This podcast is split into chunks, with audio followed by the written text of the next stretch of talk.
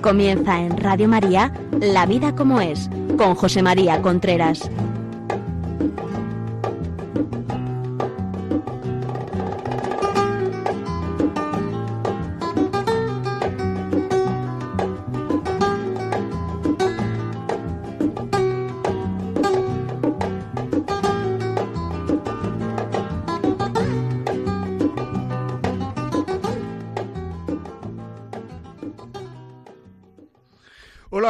Buenos días. Aquí estamos nuevamente en La Vida como es. Les habla José María Contreras y estamos en Radio María. Ya saben ustedes que La Vida como es es el programa que cada 15 días tenemos dedicado a la familia, relaciones de pareja, sexualidad, etcétera, etcétera, etcétera. Hoy vamos a hablar de la segunda parte del noviazgo. Hace Hace dos programas estuvimos hablando de dudas en el noviazgo, programa número uno. Y hoy vamos a hablar dudas en el noviazgo, programa número dos, que lo vamos a dedicar fundamentalmente a sexualidad, porque en el otro programa no nos dio tiempo de tocar la sexualidad. Ya saben que cualquier duda, pega que tengan, etcétera, pueden escribirnos a la vida como es arroba radiomaria.es, la vida como es arroba radiomaria.es. También si este programa les parece a ustedes que puede servirle a alguien o ser interesante para alguien, 902, llamen al teléfono 902 500 518. 902 500 518 y ahí se lo eh, ahí lo piden y se lo mandamos a casa. Y luego también tenemos podcast. El podcast del programa entra en Radio María, programa La vida como es podcast. Allí están todos los programas de este año, todos los programas que hemos hablado este año y este de hoy pues estará mañana o pasado. Comenzamos. Voy a comenzar pidiendo perdón porque hay algunos email que no he contestado. Los contestaré esta semana, con la Semana Santa y con todo este lío, pues me he dejado algunos sin contestar. Eh, los contestaré, o sea, no, o sea, lo aseguro que lo voy a contestar. Y por otra parte, empezamos ya. Eh, sexualidad en el noviazgo. Muchos noviazgos se rompen porque no se vive de manera adecuada todo lo relativo a la afectividad. O sea, es un tema mm, importante, es un tema trascendental y muchos noviazgos que hubieran sido muy buenos matrimonios, muy buenos matrimonios, se han roto antes porque no, no, no se ha llegado a bueno, pues a, a, a, a, vivirlo bien, a conocerse, porque la sexualidad, la sexualidad no es lo más importante en el transcurso de una vida, no es lo más importante en un matrimonio, ¿verdad? Hay otras cosas más importantes. En algún momento puede ponerse como una cosa importante, pero eso en el matrimonio. En el noviazgo no es, no es, o sea, no es bueno tener relaciones sexuales, no solamente desde un punto de vista religioso, católico, que eso es evidente, porque todo lo que separa de Dios no une al hombre, aunque a uno le parezca que lo une, a corto plazo puede parecer que lo une, etcétera, todo lo que separa de Dios no une al hombre. Pero no hablo desde un punto de vista psicológico, hablo desde un punto de vista en el cual se mete en la relación de noviazgo una variable que es que no es para el noviazgo, es para el matrimonio. Entonces lo, lo, lo termina, hay muchos noviazgos que son noviazgo, me conozco, conozco al otro, me gusta, me gusta el otro, sexo y a partir de ahí ya al principio parece que es muy bonito, que estamos muy enganchados porque claro hay mucha pasión, etcétera, y en el momento en que la pasión va, va bajando, porque eso es normal, que la pasión baje, pues entonces ya empieza a ponerse en duda de si ese noviazgo eh, eh, tiene que seguir para adelante, si no tiene que seguir para adelante, es que ya empezamos a tener problemas en el noviazgo, si no empezáis a tener problemas en el noviazgo, empezáis a tener problemas en una cosa que no se debería tocar en el noviazgo. O sea, eh, vosotros así establecidos no, no tenéis una relación de novios, tenéis una relación de amantes. Por tanto, estáis en una parcela donde el sexo en el noviazgo impide en muchas ocasiones conocerse, porque genera una, una obsesión, genera una, un desasosiego, genera una preocupación, genera el que ya le gusto menos, ya le gusto más, ya le gusto no sé cuánto, ya le gusto tal. Entonces, en el momento en que ya empieza a gustar, el noviazgo empieza a ir peor, que no es eso el noviazgo. Si es que el noviazgo no tendría que haber sexo. Porque entonces el noviazgo se va a terminar en el momento en que la pasión con esa persona empieza a decaer. Alguien me puede decir, entonces en el matrimonio pasaría igual. No, no, en el matrimonio hay dos mil variables más. O sea, no pasa igual, no, no, no tiene por qué pasar igual, ni además no pasa igual. O sea, es que es, un tema, por eso últimamente cada vez hay más estudios y ha salido en, el Wall Street Journal y ha salido en, en, The Time, en la portada, es decir, que el vivir antes con una persona predice en muchísimas más ocasiones que sin haber vivido con él, predice una separación. Porque estamos tocando un tema que no debe tocarse en esa etapa de la vida. Esto parece que es una... En Canadá también hay un estudio, una sección Bernier se llama el estudio hecho en Canadá que dice que dice lo mismo.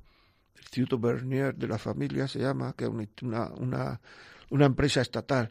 Todo esto es que es muy importante. Es decir, que es que los polvorones y los, y los eh, son para Navidad y se los toma uno en agosto y no saben igual. Y esto hay que saberlo. Y esto, pues hay mucha gente que no quiere vivirlo porque es que si no, si no, a mí me gusta este niño, me gusta esta niña, si no me acuesto con él, se va a creer que no, pues, pues que se crea lo que quiera. Es mucho más importante estamos estar buscando a quien yo creo que debe ser la persona con la que tengo que compartir la vida, muchísimo más importante que, que fracasar en un matrimonio.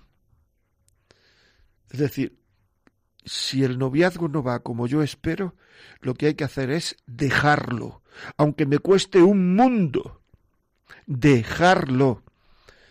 Hay muchas personas que tienen sexo y se dan cuenta que eso no es bueno, que eso no es positivo, que no pueden, o sea, porque muchas veces te dicen, ¿cómo saber si un noviazgo va bien?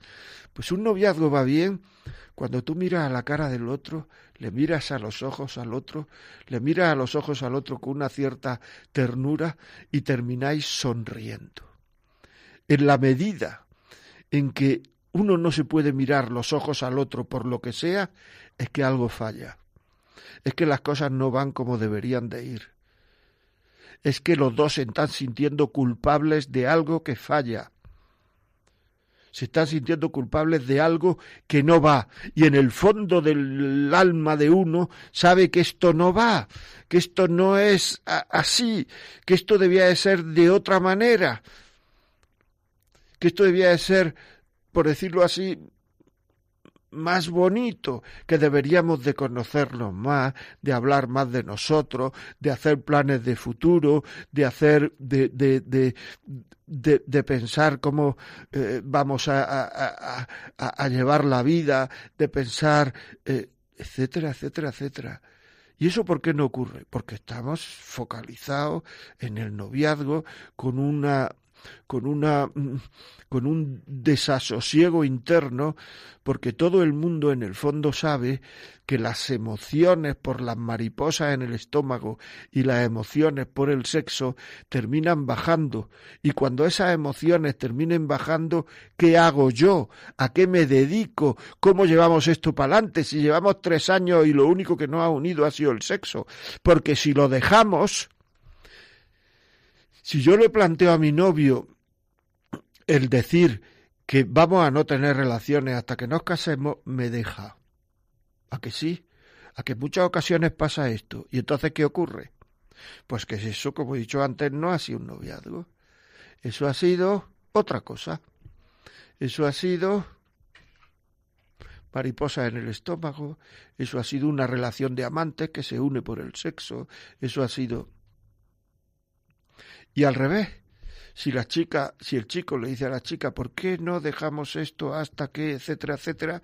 Pues llega un momento en el cual es bastante probable que la chica diga, ya le gusto menos, ya me quiere menos, tiene otro por ahí, que no. Que es que lo que quiere hacer es, tiene otra por ahí quería decir, lo que quiere hacer es vivir lo mejor, es que sea una cosa más enfocada a lo que tenemos que vivir en esta época del año. Esto de decir lo dejo, me deja, esto de decir es que ya no me quiere, es que si no tenemos sexo te dejo, todo esto que he explicado hasta ahora, son chantajes emocionales, chantajes psicológicos, chantajes que le estamos poniendo al otro delante para seguir haciendo lo que quiero hacer. Tú estás segura, tú estás segura de que si te quedara embarazada, seguiría contigo. Si tuviera, si, si, si, si te quedara embarazada, tú estarías seguro que aceptaría ese fruto de lo que vosotros decís vuestro amor. No estás segura, ¿verdad? Pues deja el sexo. Deja el sexo.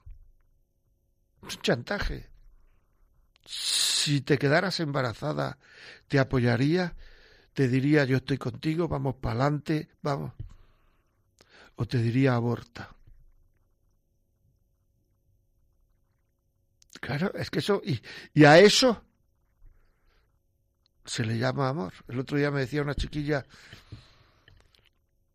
que le cuesta mucho dejar a una persona que está solo con ella por el sexo.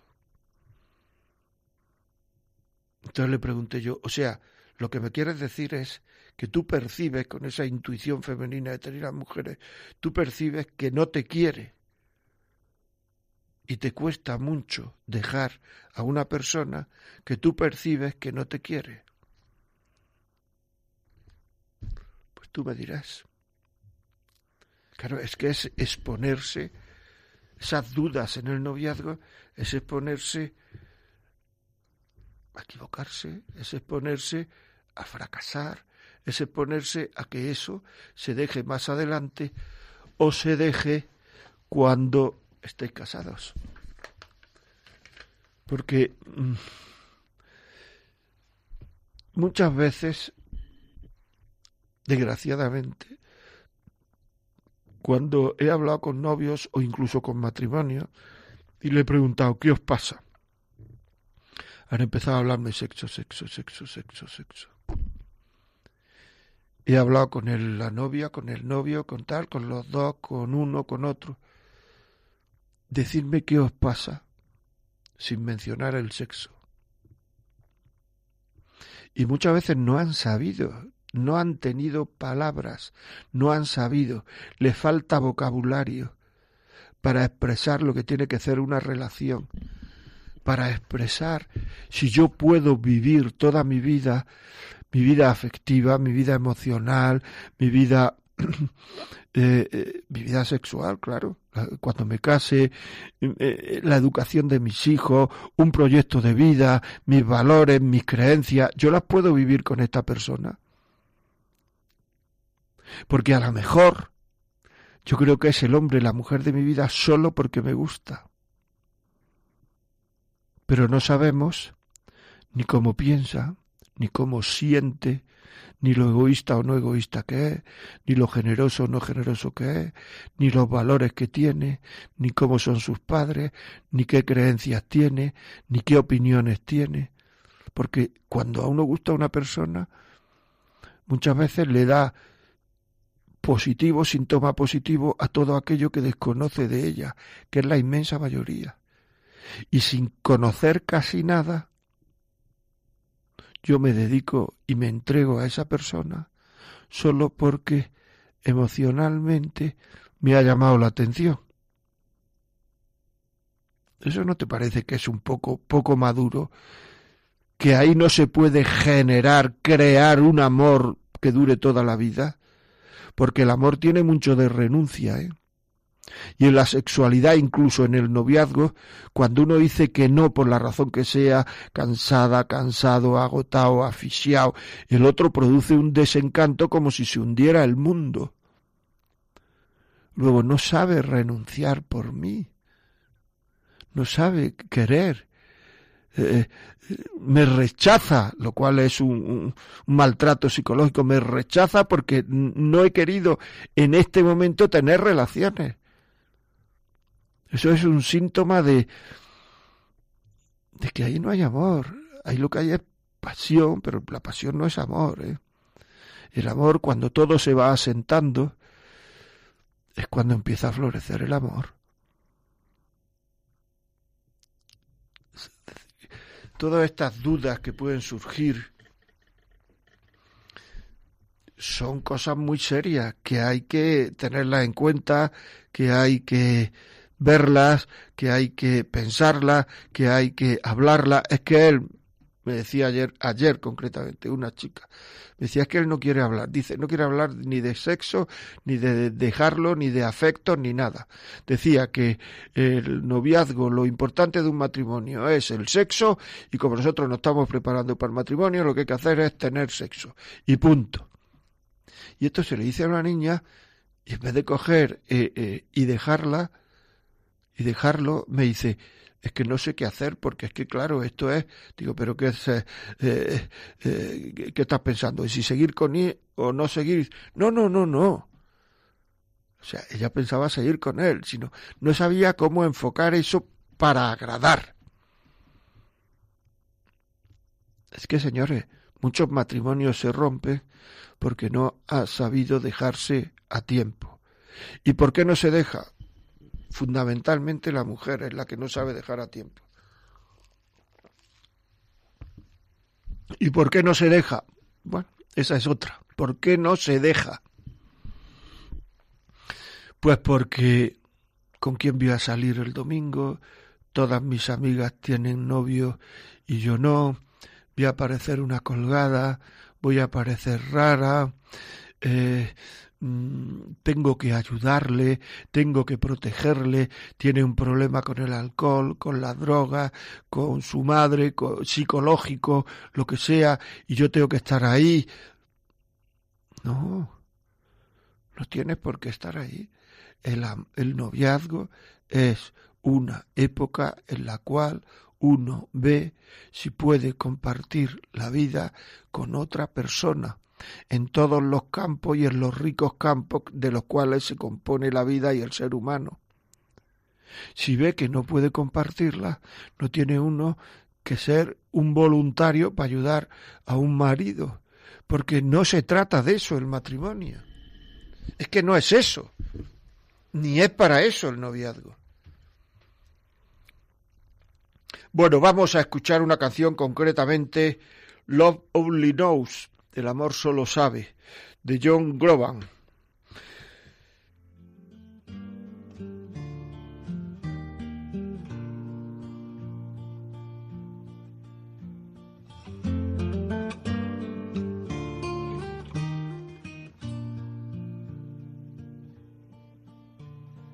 I've tried to hold this back so long.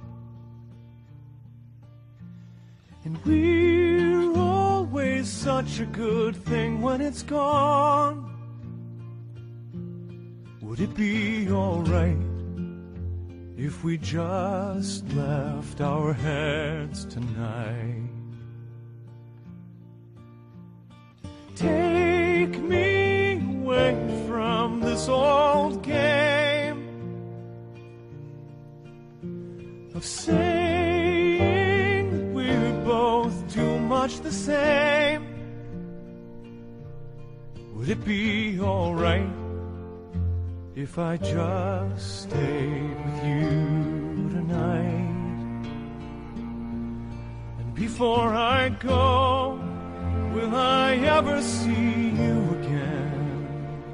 She said, Love only knows.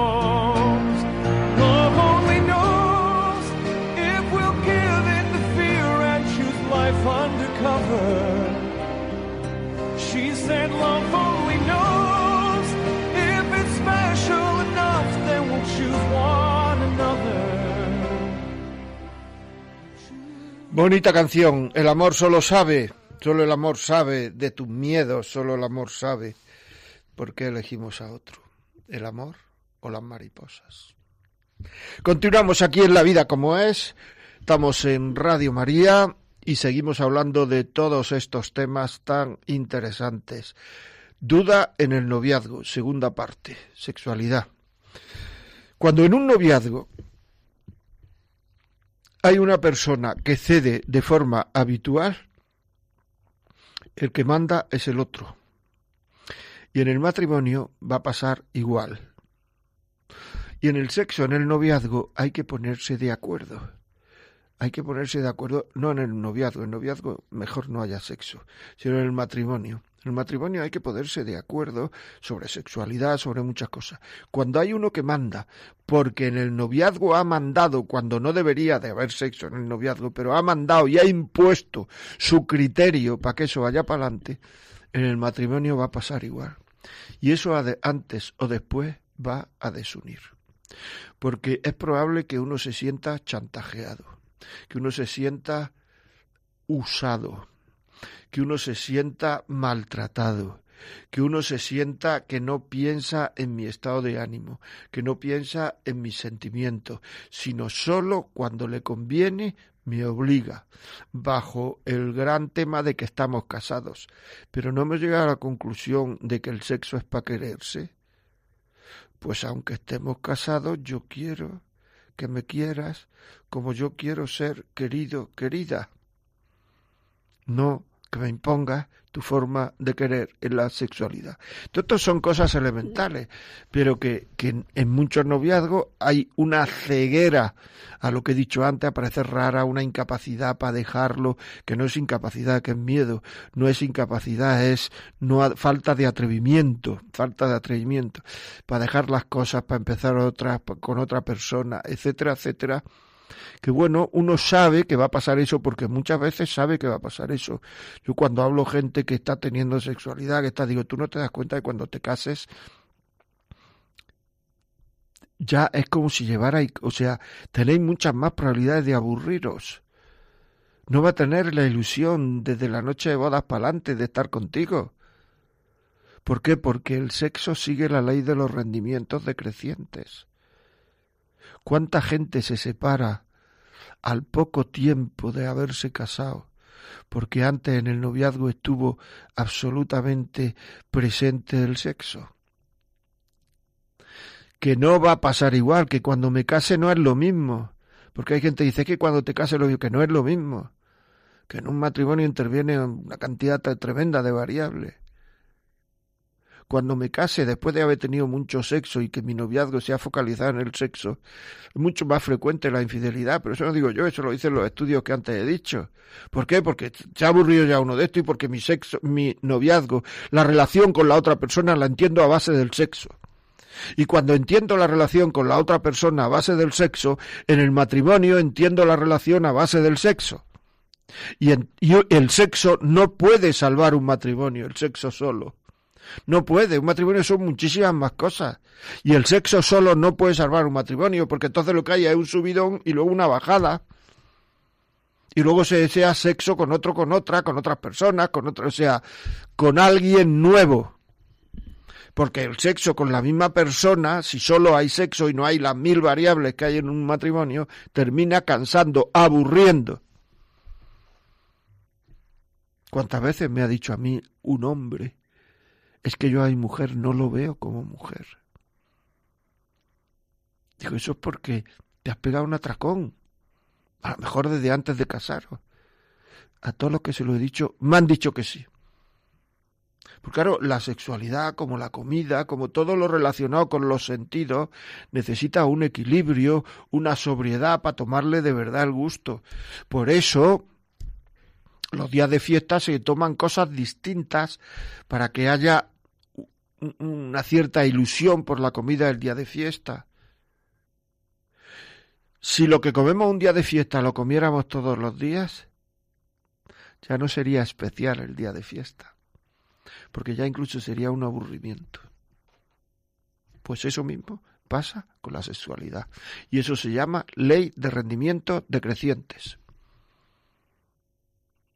Y es muy importante. Y mucha gente llega ya a botargar al matrimonio, aburrida, cansada de estar con el otro. Todo esto tiene unos ritmos, tiene unos plazos, tiene un... Pero aquí no hay ritmo. Aquí el ritmo es pim pam, pim pam, pim pam, pim pam. Aquí no hay pensar en el estado de ánimo del otro, aquí no hay saber ceder, aquí no hay saber esperar. Aquí lo que hay es yo, yo, yo, yo, lo que me apetece, cuándo y cómo. Y además el sexo termina obsesionando. Y esa obsesión hace que se focalice uno en el sexo. Que se focalice. E impida ver el resto del paisaje, ver el carácter del otro, ver la forma de ser, ver lo que son opiniones, ver lo que son creencias, ver sus defectos, ver su... Porque lo importante es que esto salga bien y agradarlo aquí. Que no. Que no. Que ahí es donde, ahí es donde parte de base el que se rompan muchos matrimonios y muchos noviazgos. Y luego ya uno tiene un pasado, claro. Y luego empieza con otro y hay que contar lo que uno ha hecho con el otro. Si al otro le interesa llevar esto de la sexualidad bien, tendrá uno que decirle lo que ha hecho antes, por lo menos indicárselo, hacer un apunte. Así es, si no le interesa y esto es y esto del noviazgo es para acostarme con una o con uno, pues entonces adiós. Sí, con uno que me gusta un poco, que formamos pareja, pero esto va a durar hasta que estos sentimientos tan bonitos desaparezcan. Entonces, cuando desaparezcan estos sentimientos tan bonitos, voy a decir que se ha terminado el amor. Así que estamos haciendo las cosas mal, mucha gente. Y entonces, pues pasa lo que pasa, que se ve en la sociedad todo esto. Hay más cariño ahora en la sociedad, en la familia, que cuando se respetaba más el sexo en el noviazgo. Juzguen ustedes, ¿hay más cariño o no hay más cariño? Luego ese puede ser una causa, puede haber otras, o sea que yo no digo que no. La vida, el trabajo, los horarios, lo que sea, pero esa es una causa, eso, vamos, sin duda. Y ahí no nos atrevemos a entrar, no nos atrevemos a hablar, no nos atrevemos a decir, ¿por qué? No vaya que me deje, no vaya que me deje, no vaya que me deje. Porque además el sexo tiene truco, en el sentido de que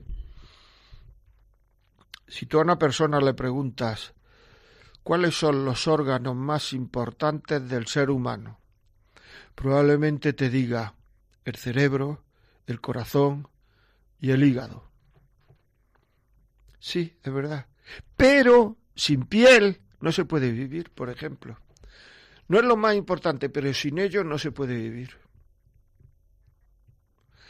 ¿Cuáles son, qué es lo más importante del matrimonio?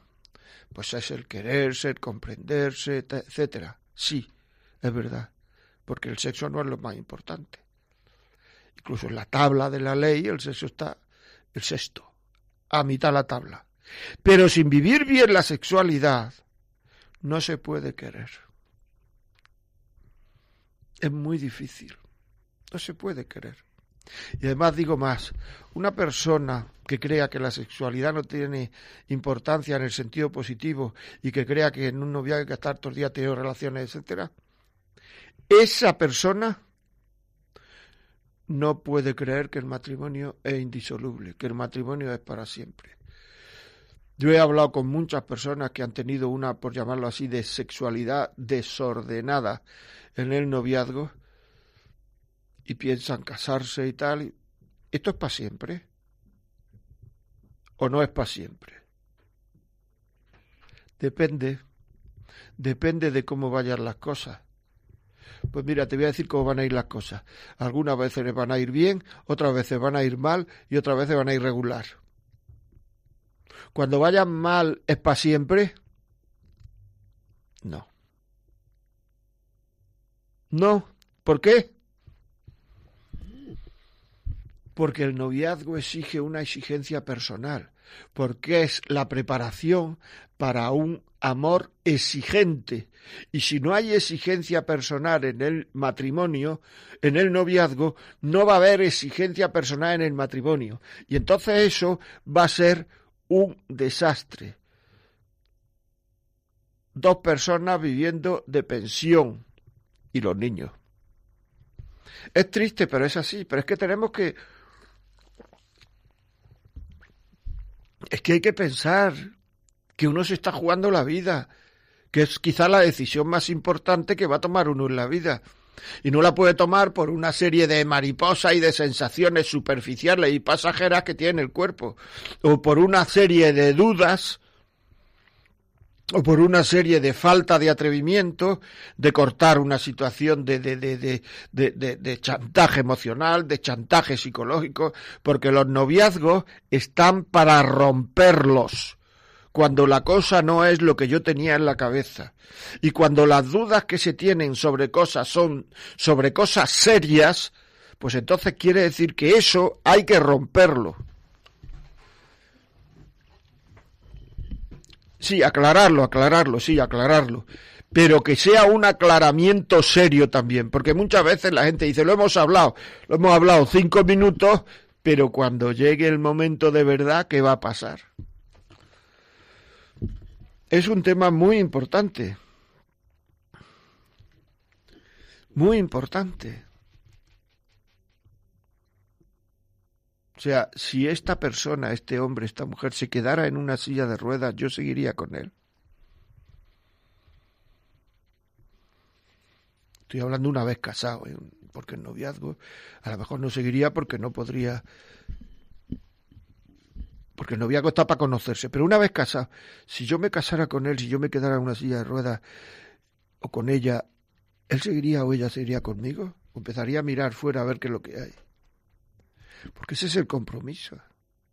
Sí que el matrimonio es una cosa muy seria y ya está empezando a haber matrimonios serios en la sociedad y otros matrimonios que son de segunda división, porque están basados en cosas muy superficiales y que además no dependen de mí.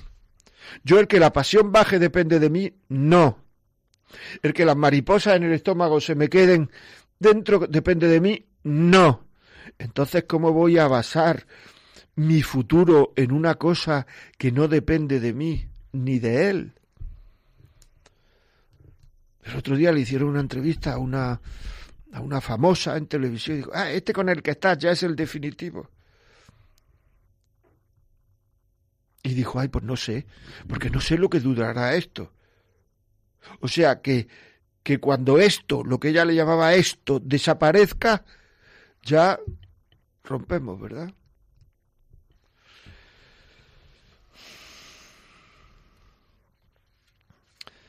Bueno,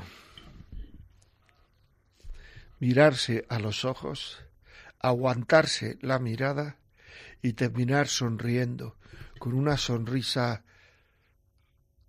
amorosa, con una sonrisa cándida, con una sonrisa comprensiva, con una sonrisa atractiva.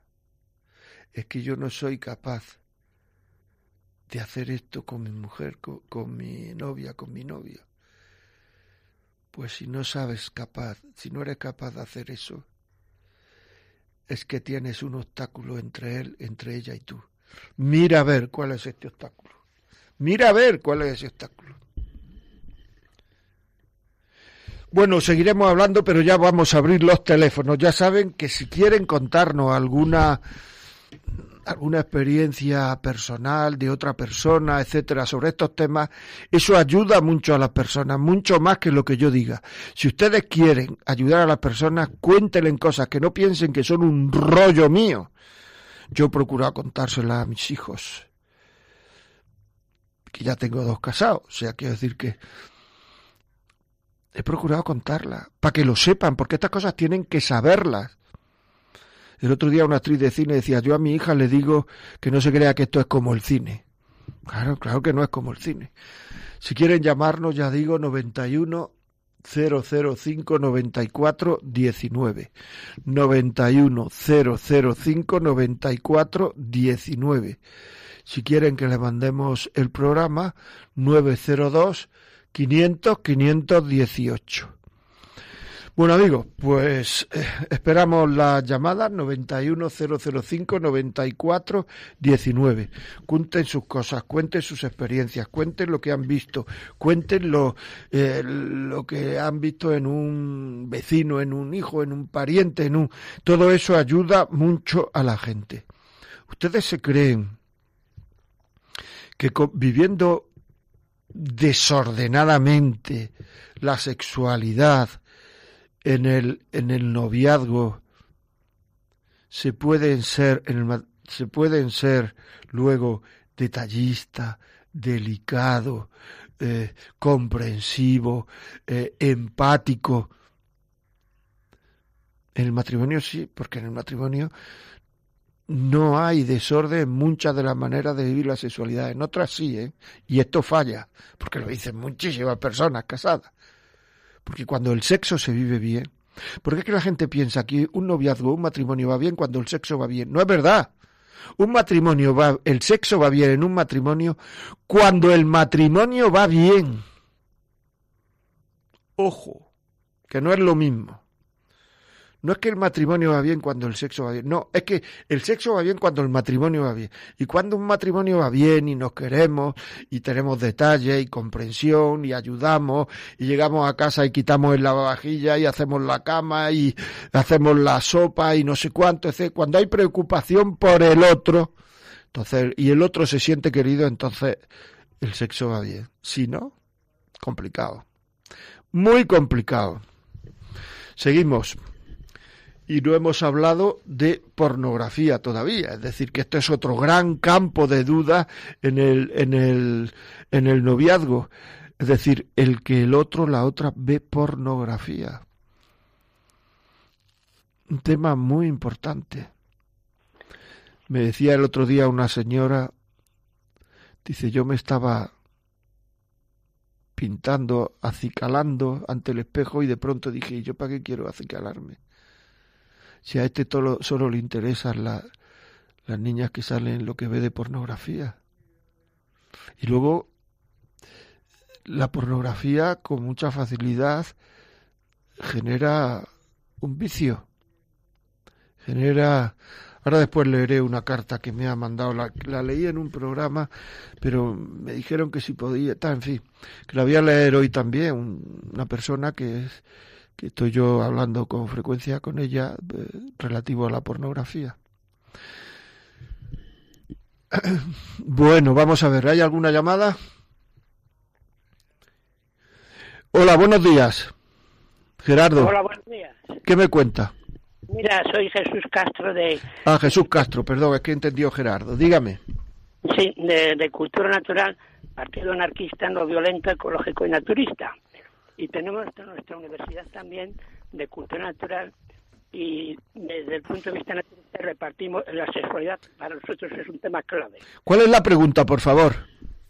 Sí, la, pues es, eh, pues es, vamos, es si quieres un comentario, si no te importa, ¿eh?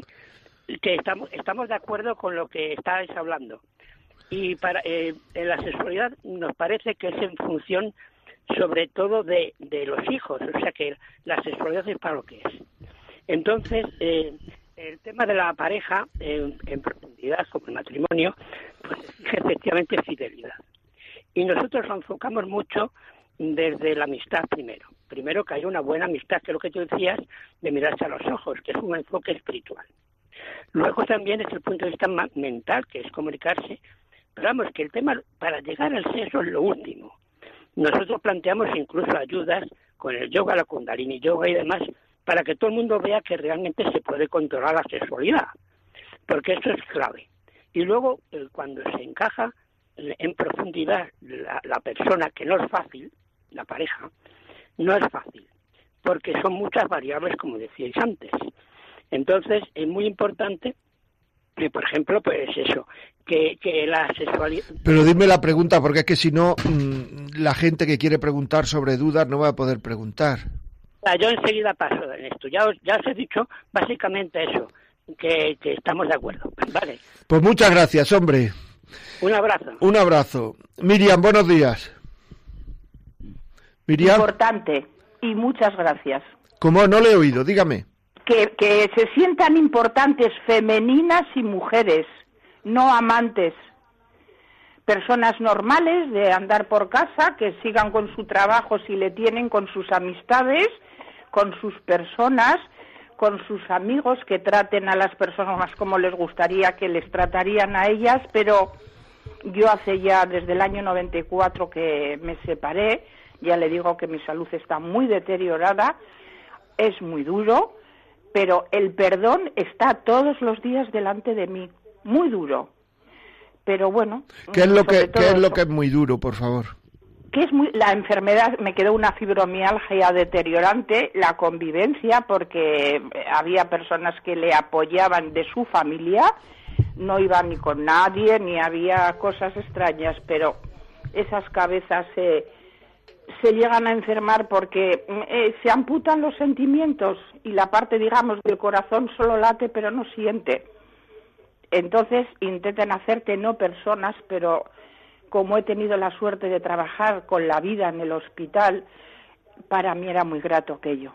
Y sigo llevándolo hasta aquí, hasta ahora, y mientras puedo dar un apoyo, que ahora puedo muy poquito, por mi falta de salud, y eso, y ante todo, pues eso. Muchas gracias a usted y sobre todo a las mujeres que estén pasando situaciones difíciles, que no se achiquen, no tuve hijos, que no se agachen, que sean mujeres y, y, que se sientan femeninas y que no vayan a buscar para suplir nada. Si va a llegar, va a llegar a su vida.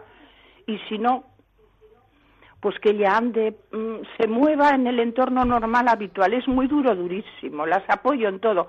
Yo le cedí todo. Muy me bien. quedé a cero. A cero me refiero económico. Sí. Pero tenía la gran suerte de tener mi trabajo y poder tocar la vida según nacía cada día. Muy bien, pues muchísimas gracias. Muy amable, muchas gracias, bonito testimonio. Vicente, buenos días.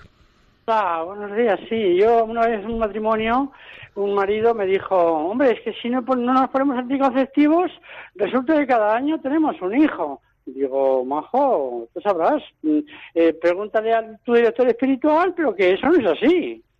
Gracias, ¿eh? Gracias. Nada, pues gracias, gracias a ti, por Dios, gracias a ti. Muy bien. Ya sabemos, 91005-9419. Cuéntenos todo aquello que pueda ser útil a, a- los demás. Álava, buenos días. Buenos días. Dígame. Resumo mi vida enamorada totalmente a los 20 años, viviendo feliz, depende de la felicidad que se sienta, que se, a lo que se llame felicidad, habiendo vivido 54 años con mi marido, que me está ayudando desde el cielo. Si es que hay tiempo, el obsequio que nos dimos al iniciar nuestro matrimonio, lo leo.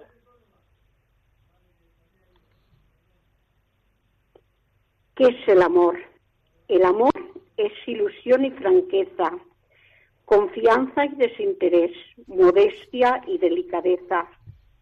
Es la misma ingenuidad diciéndonos lo que sueña.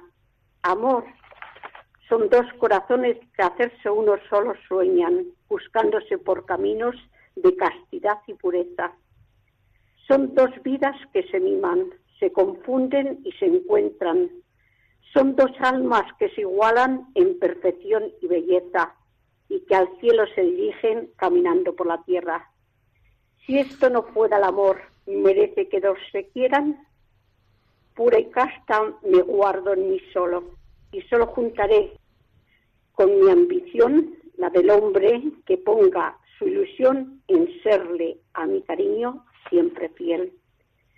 Todo entero será mi amor de aquel que entero tenga también el corazón y que a mí pueda llegarse sin pasión, tan puro como yo lo sueño a él.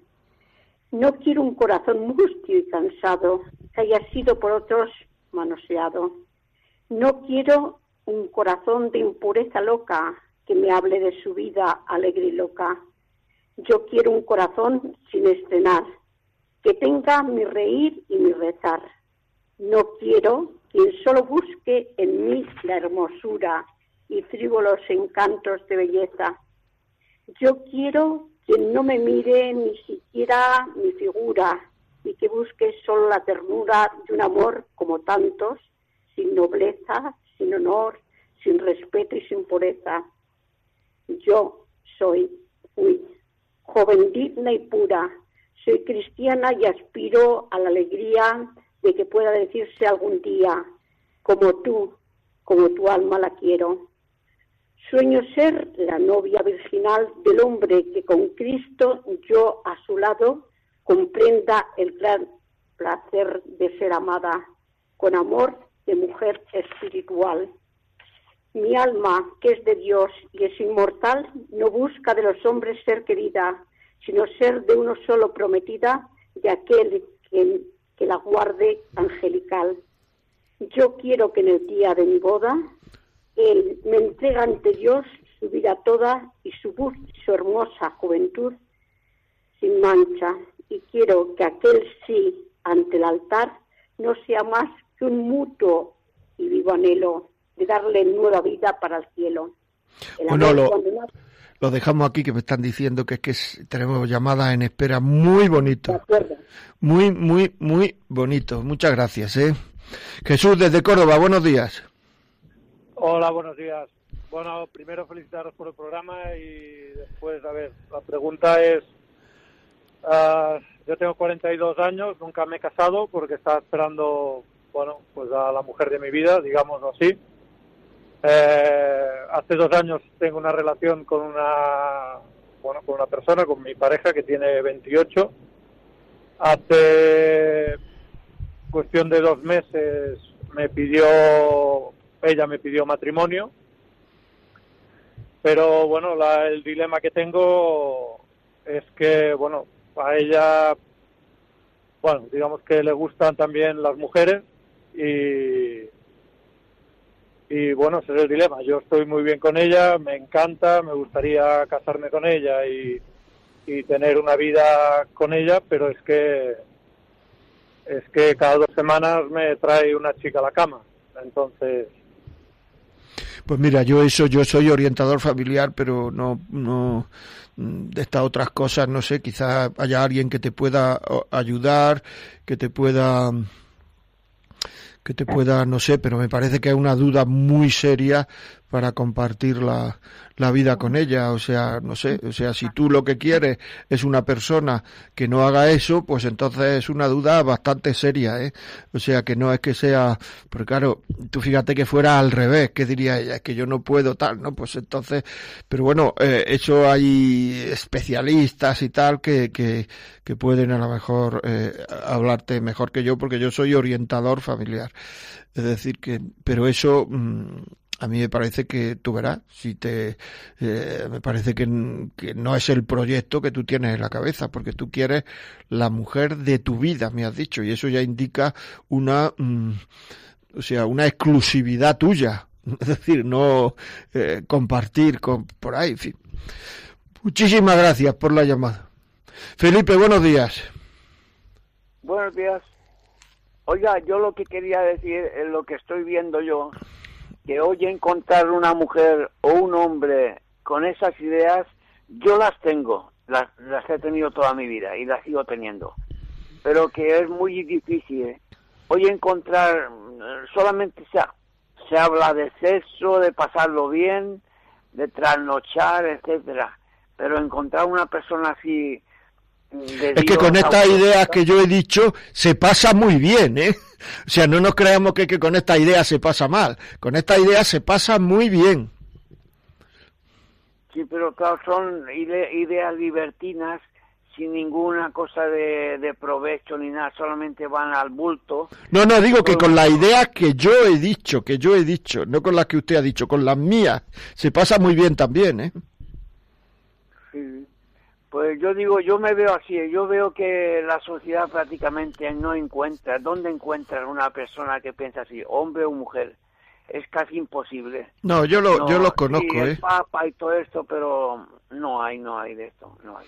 No, eso es una desesperanza. Yo los conozco, los conozco. Hay, hay, hay, hay, y hay bastantes sitios, ¿eh? O sea, que no es que hay, hay. Me está diciendo la persona que está aquí llevando los mandos que hay a porrillo. Me ha dicho así con las manos que, que hay a, a porrillo. Muy bien, seguimos. Eh, continuamos. 91 005 94 19 91 005 94 19 Voy a leer la carta que le he prometido antes hablando de la sexualidad. Dice, este es un chaval que tiene 20 años. No sabía lo que me estaba jugando cuando empecé a tontear con la pornografía. He sido adicto desde los 12 a los 20 años y me ha quitado las ganas de vivir. Cuando ya te das cuenta que la pornografía pasa a controlarte a ti y te convierte en esclavo es que realmente tienes un problema. Con 18 años sabía que había tocado fondo. Los compañeros de clase nos pasábamos los vídeos. En cuestión de semana, semanas. Eso se volvió adictivo. Lo hacía siempre que tenía la oportunidad y me pasaba horas viendo esa basura.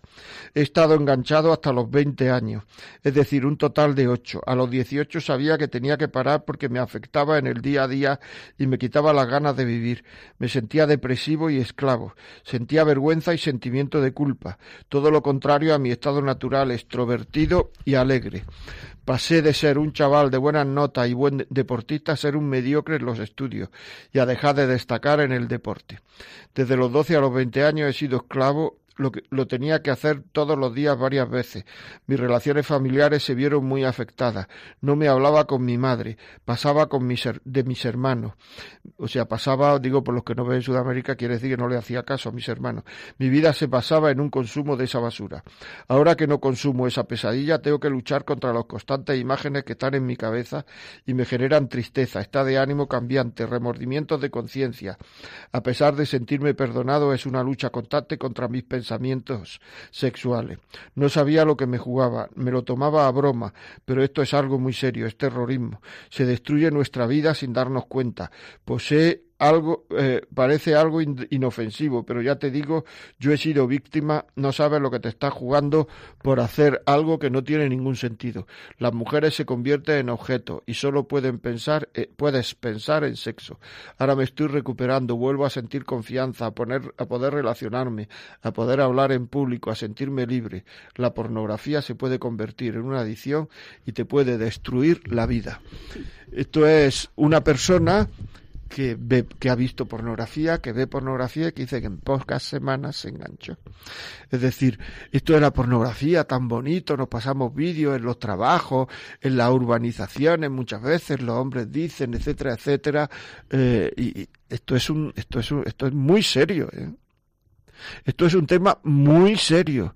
O sea, mmm, las mujeres se convierten en objetos y solo puedes pensar en sexo.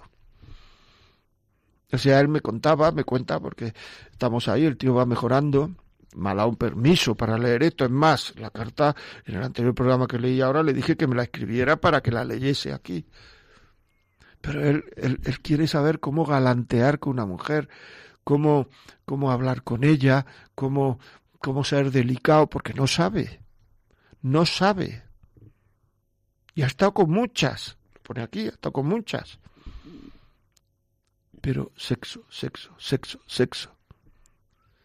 Claro, una persona con la que queremos compartir nuestra vida, que tenga ese manejo, que tenga ese, no sé, él dice es un vicio, lo dice él, pues será así, que tenga ese vicio, es una persona con la que es muy difícil compartir la vida afectiva.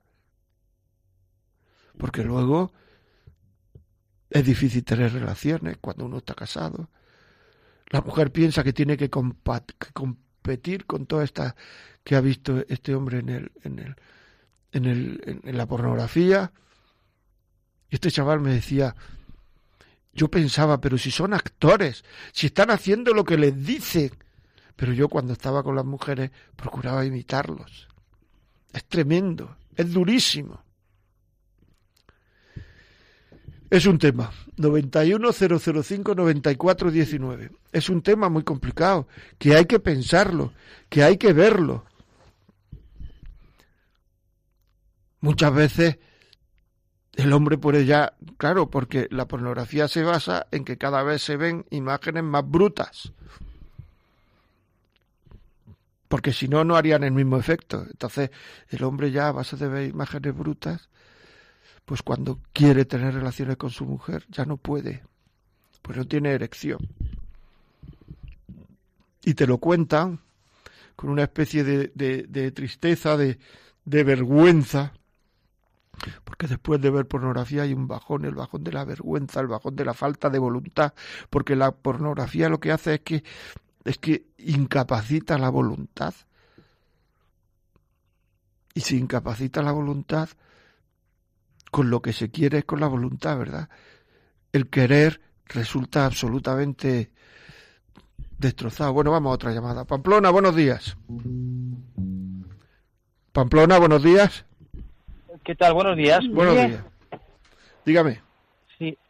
Bueno, yo llamaba, bueno, pues eh, le estoy escuchando durante unos minutos y me parece muy bien, estoy de acuerdo con ello. Eh, quizás todo esto que usted está preguntando o diciendo, pues eh, esto se tendría que empezar ya a dar a los a la gente joven, quizás o desde pequeños ya en los colegios. Ahora está habiendo un cambio generacional en el cual, pues, la religión ya como que se queda aparte o es algo que no se lleva. Quizás esto se asocie también a la religión y si no se asociara tanto a la religión, igual de otra manera, todavía pod- podría entrar más a gente no creyente. Pero en definitiva, esto que está diciendo usted, si se hicieran los colegios de una manera laica, no laica, no sé de qué manera, eh, se podría concienciar, porque al final la, la vida de las personas se están perdiendo los valores y ya la gente no sabe dónde están los pilares fuertes para poder, mm, bueno, hacer una vida, que una vida mm, sea, ya digo normal, no digo de, de otro, de, de ningún otro estilo, sino solo normal, que ya hoy por hoy es, es, es, es difícil. Muy bien, pues muchísimas gracias, la verdad, yo estoy de acuerdo y además le leo, le leo un, un, un, un mail que me acaba de llegar, porque no me sale aquí, me acaban de llegar, que dice, enhorabuena, es un plan magnífico, la clave de la felicidad verdadera, totalmente en comunión con lo que nos dice. Lo importante es encontrar un novio o una novia que quiera ser cristiano. Ánimo, siga siendo valiente para hablar de la verdad. Olga. Bueno, pues, pues esto es, es que es verdad. O sea, quiero decir, pues, yo creo que hay que buscar y, y el que busca encuentra.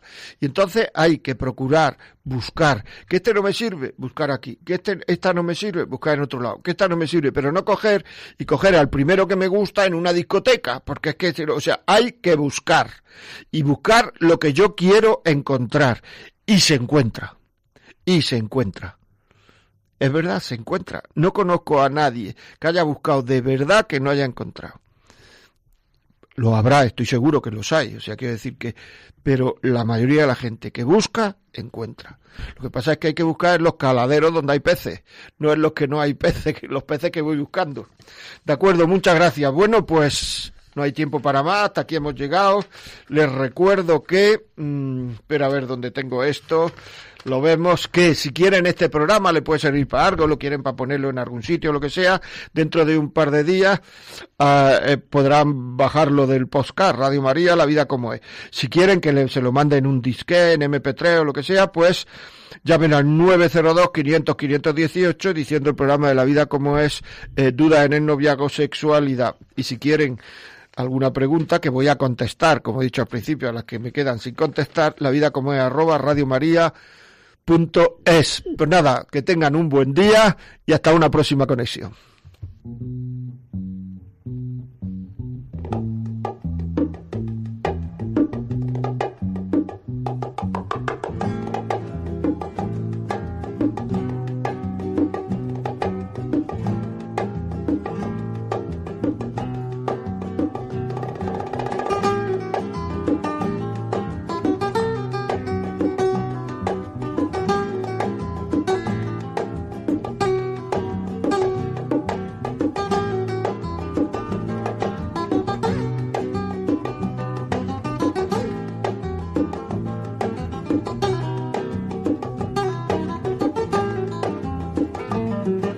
Y así finaliza en Radio María La Vida como es, un programa dirigido por José María Contreras.